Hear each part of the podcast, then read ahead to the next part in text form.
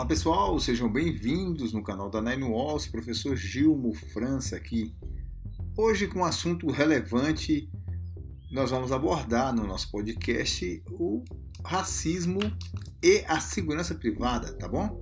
Então esse é, esse problema vem atravessando aí o caminho de vários empresários, é, sobretudo na área de varejista, né, supermercados, shopping centers, e é, eles vêm sofrendo porque não existe ninguém é, auxiliando nessa questão técnica de se tratar o racismo. Eu sei que o racismo é uma questão social, estrutural muito mais complexa do que isso, mas a segurança privada tem à sua disposição alguns gatilhos técnicos que ela pode utilizar para que esse problema seja minimizado dentro das suas estruturas comerciais. Nós não temos a pretensão de resolver o, a questão do racismo no Brasil com esse podcast, mesmo porque a nossa especialidade é segurança privada e é dentro da segurança privada que nós vamos tratar este assunto, ok? Então, a, o primeiro passo que se dá para se tratar de um problema é entender o problema. E o problema aqui é o racismo que está dentro da segurança privada. Como que aconteceu isso? Todos nós sabemos que há menos de cinco gerações, né, a, os negros, os pretos brasileiros ainda eram escravos, foram libertos apenas em 1888 e foram largados à margem da sociedade sem nenhum tipo de salário. Então, é, por aí só você já entende que essa visão que a sociedade tinha para o preto de inferioridade continuou, porque ele saiu de coisa e passou a ser um marginal, uma coisa indesejada, um problema. E aí os imigrantes que vieram tinham salário e tinham mão de obra especializada, tinha melhor educação. O preto, o negro, continuou lá naquela visão.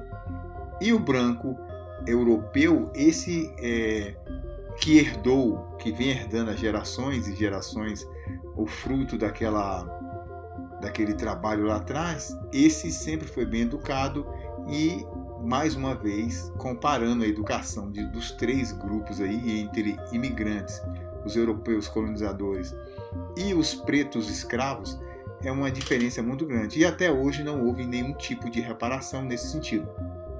Então esse é o problema. O problema é uma questão estrutural que existe no país e que tem que ser enfrentado pelo, pelos governantes para poder vencer essa etapa aí.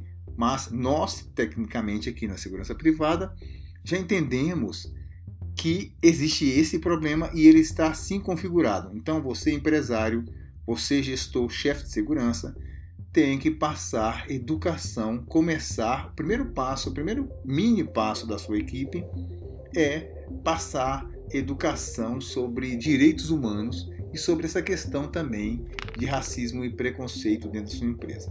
Tá bom? Então, é, a gente avançou bastante. O primeiro passo foi dado. O próximo passo é focar no chefe de segurança, no líder de equipe. O chefe de segurança ele tem que ser uma pessoa contratada pela empresa com poder de decisão forte. As suas ordens não às suas ordens não deve caber interpretação que não seja a interpretação que foi dada pelos gestores, pelos pelo CEO da empresa, pelas chefias da empresa e traduzida ali na voz do chefe do gestor de segurança privada do estabelecimento. As ordens por ele, por ele dada tem que ser ordens claras, com o mínimo de subjetivismo possível. Não se pode dar uma ordem genérica a ponto de mais de 50% da ordem depender de uma interpretação subjetiva e de uma é, análise cultural às vistas de quem está executando. Porque aí está o grande problema. Se essas ordens forem tão vagas a ponto de caber interpretação de terceiros, que nesse caso é da sua equipe, essa interpretação ela tende a ser preenchida com aspectos culturais que uh, o pessoal da execução vai poder imprimir. Lógico, o pessoal da execução, no calor aí da situação, ele tem que pensar o mínimo possível nesses aspectos e seguir protocolos e regras pré-estabelecidas para facilitar o seu caminho.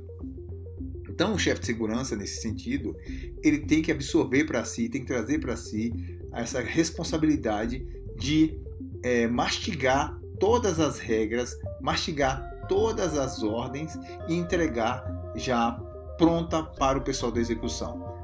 Aí a gente sabe que não existe, ordem, não existe ordem que seja 100% taxativa. Ela sempre cabe um bom senso, uma aplicação de subjetivismo lá na ponta. Mas aí é que está a história.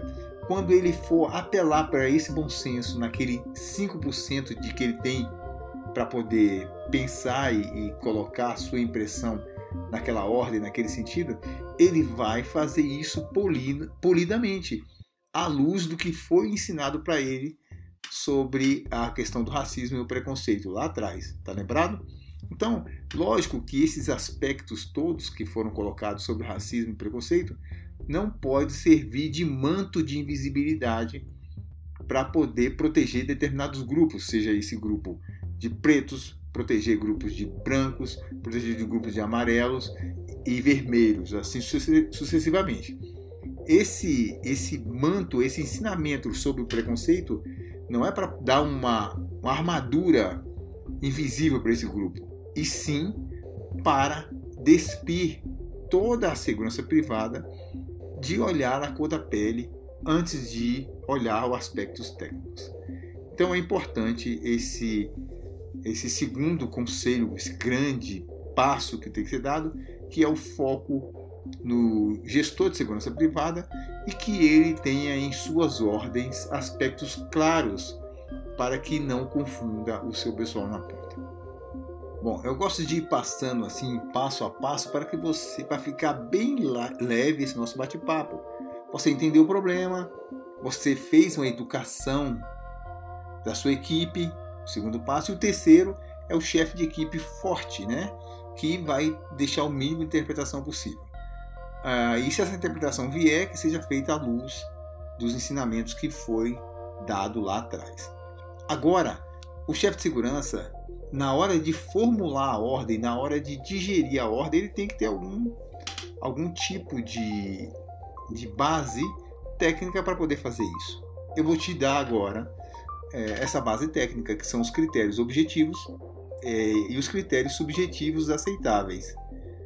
Eu já te falei dos critérios subjetivos inaceitáveis, que é exatamente a cor da pele. Então você não pode, isso aí você esquece você não pode simplesmente olhar para a cor da pele da pessoa, do cidadão que está entrando no estabelecimento, e estabelecer um, um certo padrão de procedimento. O padrão de procedimento ele tem que ser ativado com critérios subjetivos aceitáveis. O que, que são esses critérios subjetivos aceitáveis, professor Gilma? Sim, esses critérios subjetivos aceitáveis são observações e expertise do negócio que leva a equipe de segurança a ser acionada a, de, a fazer uma determinada ação, a manter-se um alerta mais elevado ou passar de nível de alerta, tá? nível amarelo e para o nível de alerta vermelho, calcado em aspectos puramente subjetivos. A idade, sim, pode ser um ponto que vai aumentar o alerta da equipe de segurança. A gente sabe que as equipes de segurança elas trabalham em níveis de alerta. Desde o momento que você entra no serviço, você vai graduando seu alerta, o seu nível de alerta. Lógico que você não pode ficar atento, aceso, na verdade, 24 horas ali, porque o ser humano não é assim. Você entrou de serviço, você faz a checagem e você começa ali no dia a dia, relax, sempre atento, mas é, observando os pontos e processando as informações que lhe chegam e agindo de acordo com o que vem, com os impulsos que você recebe. Então, o seu nível vai subindo de acordo com o impulso mais forte e o impulso menos forte. Vou te dar um exemplo para você entender. Você está num shopping center de serviço. E aí, aqui em Brasília, tem um shopping center famoso que os jovens iam para lá para suicidar, um determinado grupo de jovens, pulava lá de cima tal. E você está no serviço desse, você vê uma característica de um jovem desse entrando, o seu nível de alerta passa de amarelo para vermelho. Por quê? Porque você está diante de um acontecimento, de um fato, de um aspecto subjetivo. Por que subjetivo? Porque nada diz que aquele jovem vai pular. Nada de objetivo, nada de concreto, de palpável tem para que você tome alguma ação. Você vai subir o nível de alerta e vai mostrar-se presente. É lógico que para acontecimentos como esses que eu acabei de falar, outras ações têm que vir juntas. Por exemplo, você tem que observar questões de infraestrutura.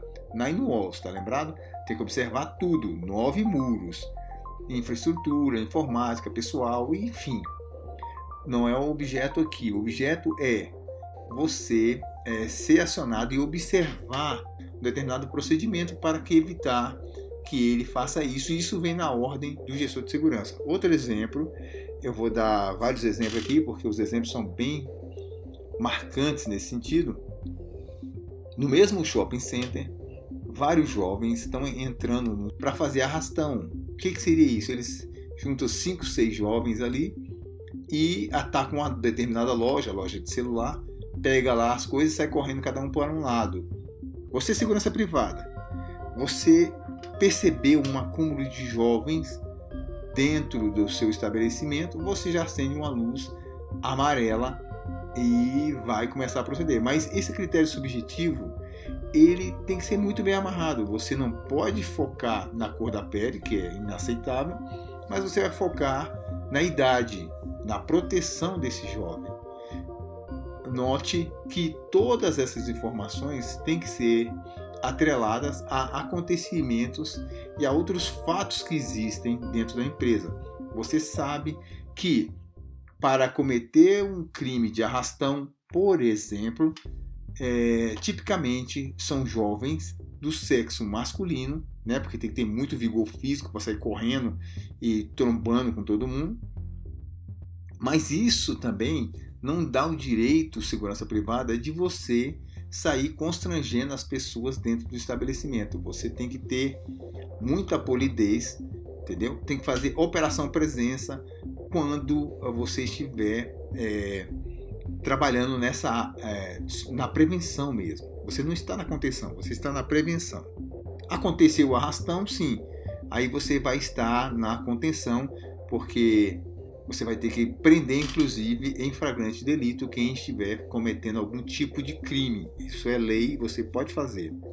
Mas enquanto você estiver na contenção, não lhe cabe constranger ninguém, ficar supondo que um determinado grupo de jovens está fazendo determinada coisa e vai lá é, perturbá-los, tipo, é, com insinuações do tipo circulando, circulando, pessoal, não quero ver ninguém aqui. Não, você simplesmente é, mostre se mostre se presente, entendeu?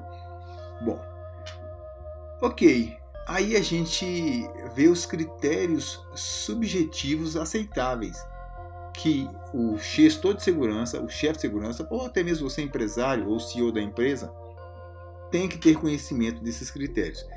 É, a idade, né? Eu falei de jovens, agora vou falar de adulto também.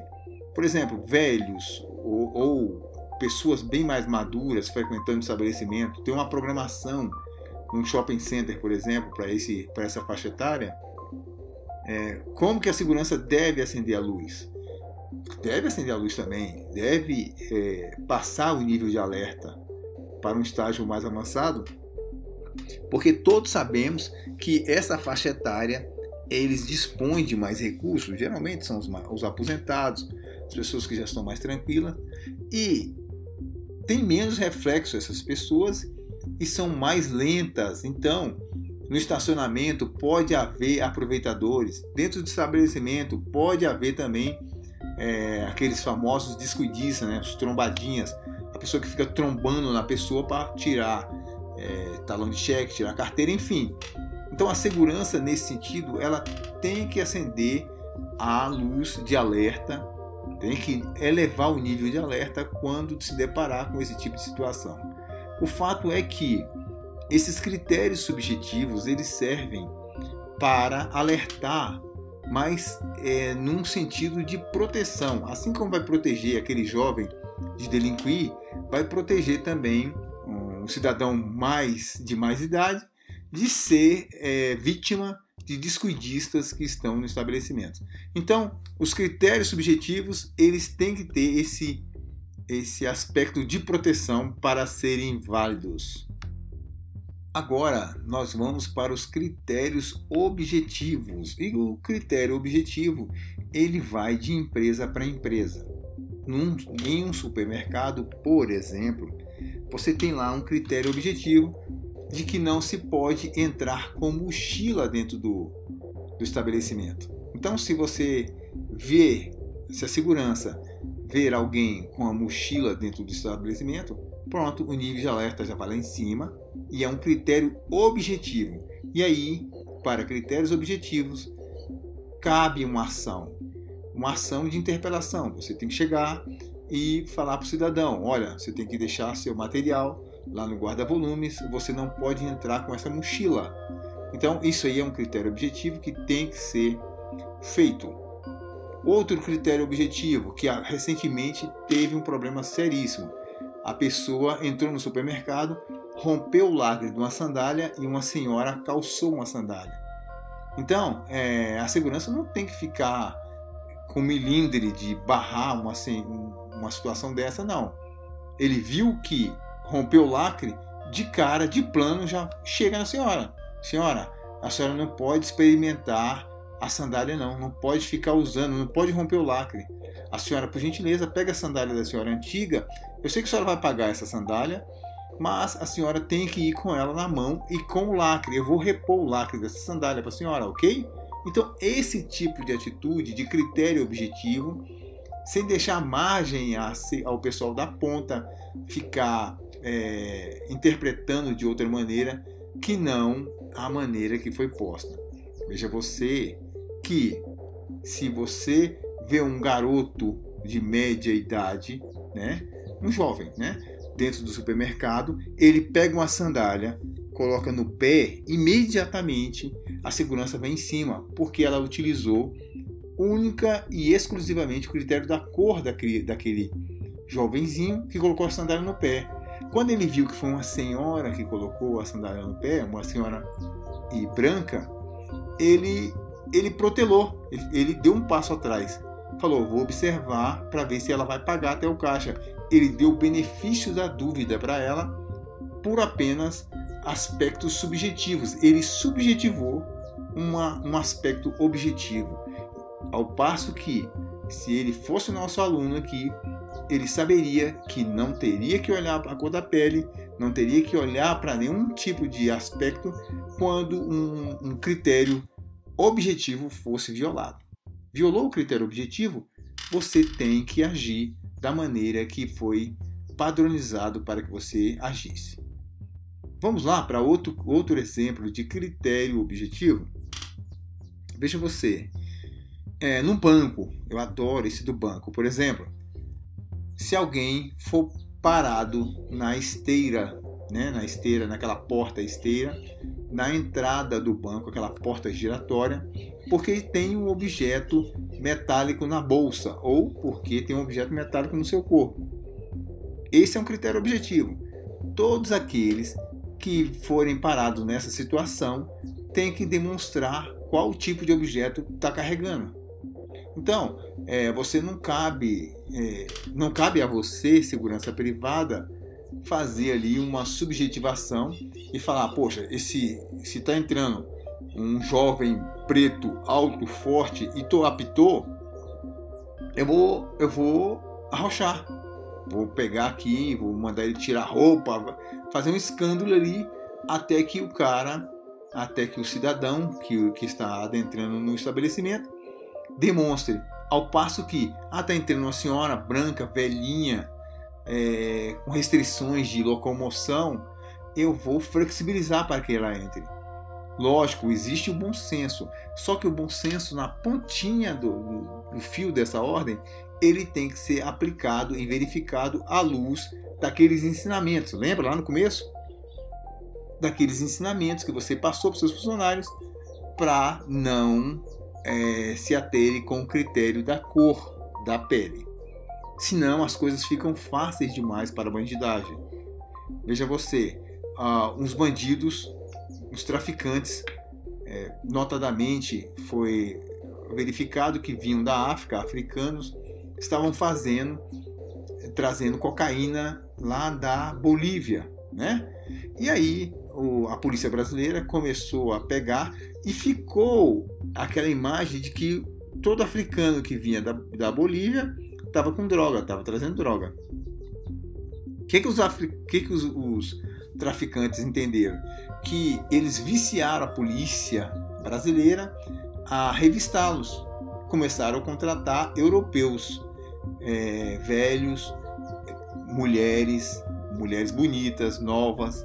Então, essas eram as verdadeiras mulas deles. Eles vinham para fazer cortina de fumaça. Eles vinham falando alto, fazendo farra dentro do ônibus, chamando atenção mesmo, para que para os holofotes fossem para cima deles. Se não houvesse um trabalho de inteligência, um trabalho que é fruto, um trabalho técnico, que é fruto do, de tudo isso que nós falamos aqui agora, de tirar dos aspectos subjetivos inaceitáveis, que é a cor da pele, e partir para critérios objetivos e critérios subjetivos aceitáveis, a gente, é, a polícia ia ficar correndo atrás do rabo lá na fronteira, só prendendo, só incomodando e é, sem nenhuma efetividade, deixando o tráfico passar. Então, é, essa expertise a gente tem que utilizar na segurança privada e treinar o pessoal para fugir desse tipo de armadilha que é posta. Como eu disse, senão ficaria fácil. Bastava você colocar um cidadão que realmente fosse agir dentro do banco, ele entrava limpo, colocasse uma velhinha toda debilitada, cujo o, último objetivo, o único objetivo dela é entrar com um dispositivo, uma arma dentro do banco, que seria facilitada, e mais três cidadãos ali que era de apoio tal. Pronto, tá aí a quadrilha, o crime organizado, ele lê essa questão cultural e a questão do racismo também pode se voltar contra a empresa também sobre esse aspecto. Tudo bem? Sem contar aqui, sem tirar que é, é, é completamente desumano e descabida essa situação de preconceito racial. Então, os critérios objetivos, a gente bateu bem neles aqui, são pontos que já foram discutidos pela chefia, que leva aí é, comportamento, que leva é, horário, sexo, idade, enfim, uma série de critérios que cada empresa vai achar e vai discutir e vai encontrar esses critérios objetivos e os subjetivos da mesma maneira. Agora vem o último elemento que, por ser último, eu deixei por último, que é para chamar mesmo a atenção sua gestor de segurança, chefe de segurança ou CEO da empresa, empresário, para que é, é, utilize essa ferramenta. É uma ferramenta muito importante da miscigenação da equipe. Você manter uma equipe miscigenada com várias culturas ali dentro, você tem um ganho muito grande. O primeiro deles é que você vai deixar o seu cliente, a pessoa que vai frequentar a sua loja, tranquila, porque ela não vai ver naquele é, pessoal de segurança né, um, um ex-adversário, um adversário vai sim e sim vai ver que aquela pessoa foi pincelada dentre a sociedade para cumprir uma missão técnica e que ele está dentro da, da lei, está do lado de cada lei, ele pode ficar tranquilo. Ao passo que se você manter uma equipe é, não miscigenada, uma equipe sem essa diversidade cultural, os componentes, as pessoas que estão, que os clientes que vão frequentar o estabelecimento que não seja dessa etnia, vai de plano se sentir constrangido, vai ver que existe do lado de lá alguém reprimindo. Tá bom? Então, miscigenou a equipe, de cara o seu cliente já vai respirar melhor, vai ficar mais relaxado. E um cliente mais relaxado dentro do estabelecimento comercial é muito melhor para o empresário. Miscigene a sua equipe. Primeiro aspecto, nós temos três aspectos para falar sobre miscigenação. É, o segundo aspecto da miscigenação, ele, é, ele evita, é um aspecto interno positivo, porque ele evita a criação de grupos dentro da, da própria equipe que tenha a intenção de que tenha pensamentos é, errados com relação a essa questão de raça. Pessoas que sejam mal formadas, né? maus profissionais, pessoas ruins mesmo. Ou seja, essas pessoas que porventura você não está livre, viu, empresário? Viu, chefe de segurança? Você não está, não está livre de ter uma pessoa dessa na sua equipe. Essas pessoas vão se sentir constrangidas em é, fazer qualquer tipo de comentário para poder arregimentar outros funcionários contra uma determinada etnia, porque ela é toda eclética, ela é toda misturada e todo mundo ali tem uma representatividade de raças. Então não tem como você criar grupo que é, com esse pensamento. É importante você, gestor de segurança, na hora de fazer a miscigenação, procurar é, observar os membros, as pessoas, o seu cliente. E dentro da, daquela, daquele, a diversidade cultural ali da região, você tem que trazer para a sua empresa. Por exemplo, se eu estiver na, na fronteira com a Bolívia, traga para a segurança pessoas que, que são brasileiros, que sejam bolivianos, que tenha a característica do boliviano e que é, transita bem nos dois lados. Então é importante você ventilar. Se você estiver na fronteira com a África, traga africanos. Os, e, e assim sucessivamente. E vai embora. Tá bom? No caso aí, fronteira com a África, só a Europa, né? Então, é importante eh, a gente colocar esses exemplos assim bem gritantes, chamando a tua atenção para que você entenda que a miscigenação ela depende é um aspecto local que você tem que buscar ali as várias etnias que são é, frequentadores do seu negócio, tá bom? E o terceiro ponto, que é o esse é o último ponto, né, verdadeiramente falando, é o aspecto positivo que você traz para a segurança quando você miscigena, porque você vai inibir os falsos, é, as falsas vítimas, as pessoas que entram no, no estabelecimento para poder falar que foram vítimas de racismo. Existem, assim como existem os racistas, existem as vítimas que são falsas vítimas, que estão ali para ganhar dinheiro. E isso você inibe quando ela entrar, ela vê que o argumento dela vai ser quebrado, porque dentro, dentre os, a, as pessoas que estão combatendo ali, que estão fazendo a contenção, é um igual. Então ela vai quebrar o discurso e vai entender que vai procurar o estabelecimento. Então o ideal é que todo mundo tivesse esse comportamento e acho que a sociedade melhoraria como um todo. Mas se você é chefe de segurança, gestor de segurança, fizer isso na sua empresa, você vai ter um ganho muito bom com relação à miscigenação, também nesse aspecto de inibir esses falsos ataques. Esses falsos ataques são covardes porque eles mascaram uma situação real que pode estar acontecendo e tira crédito, né? desacredita as vítimas reais. Então é um ataque, além de atacar, é um duplo ataque além dele atacar o empresário, tentando tirar dinheiro do empresário, extorquir o empresário, ele vai atacar as verdadeiras vítimas, as verdadeiras pessoas que são vítimas de racismo no dia a dia dentro dos estabelecimentos comerciais e você, empresário, não vai ter condição de entender a situação e resolvê-la a, a, contento. E aí pode surgir um, problema financeiro por parte do empresário que você pode estar pensando, poxa, professor, mas para eu aplicar na, na contenção da, do preconceito, que não é uma questão só minha de empresário, é uma questão do Brasil, a sociedade tem que tomar esse tipo de posicionamento, eu vou investir muito dinheiro. Não, você pode transferir também para é, é, gastos disso aí para o Estado. Por exemplo, você pode é, exigir que o seu profissional venha formado já nessa área específica. Então, na hora de contratar, você exija um currículo é, abrangente na área da direitos humanos e na área de combate ao racismo e ao preconceito.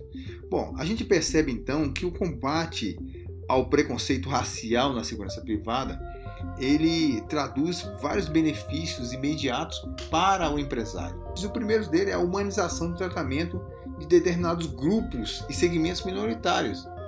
Então, só isso aí já valeria a pena o empresário investir. É uma homogeneidade no olhar da segurança, como sempre deveria ser. A segurança sempre tem que olhar com o olhar técnico e homogêneo. Cliente é cliente, dinheiro é dinheiro, como diz, como diz Vespasiano ao seu filho Tito, lá no Império Romano. Ele dizia que dinheiro não tem cheiro. Então é exatamente isso. Dinheiro também não tem cor. O dinheiro de um cliente é igual ao dinheiro de outro cliente. E o segundo deles é que a segurança privada vai ganhar muito mais eficiência na hora de agir, ao invés de ficar sendo cegada por aspectos puramente culturais mal resolvidos, culturais e sociais mal resolvidos, que é essa questão da grande injustiça que houve com os pretos no passado, onde foram escravizados e soltos na sociedade sem nenhuma compensação, como é feita com outros segmentos sociais. Então era isso, pessoal, que a gente tinha por hoje. Dúvidas e sugestões, mande para nós. Comunicação lá no nosso site. Fiquem bem. Nine Walls.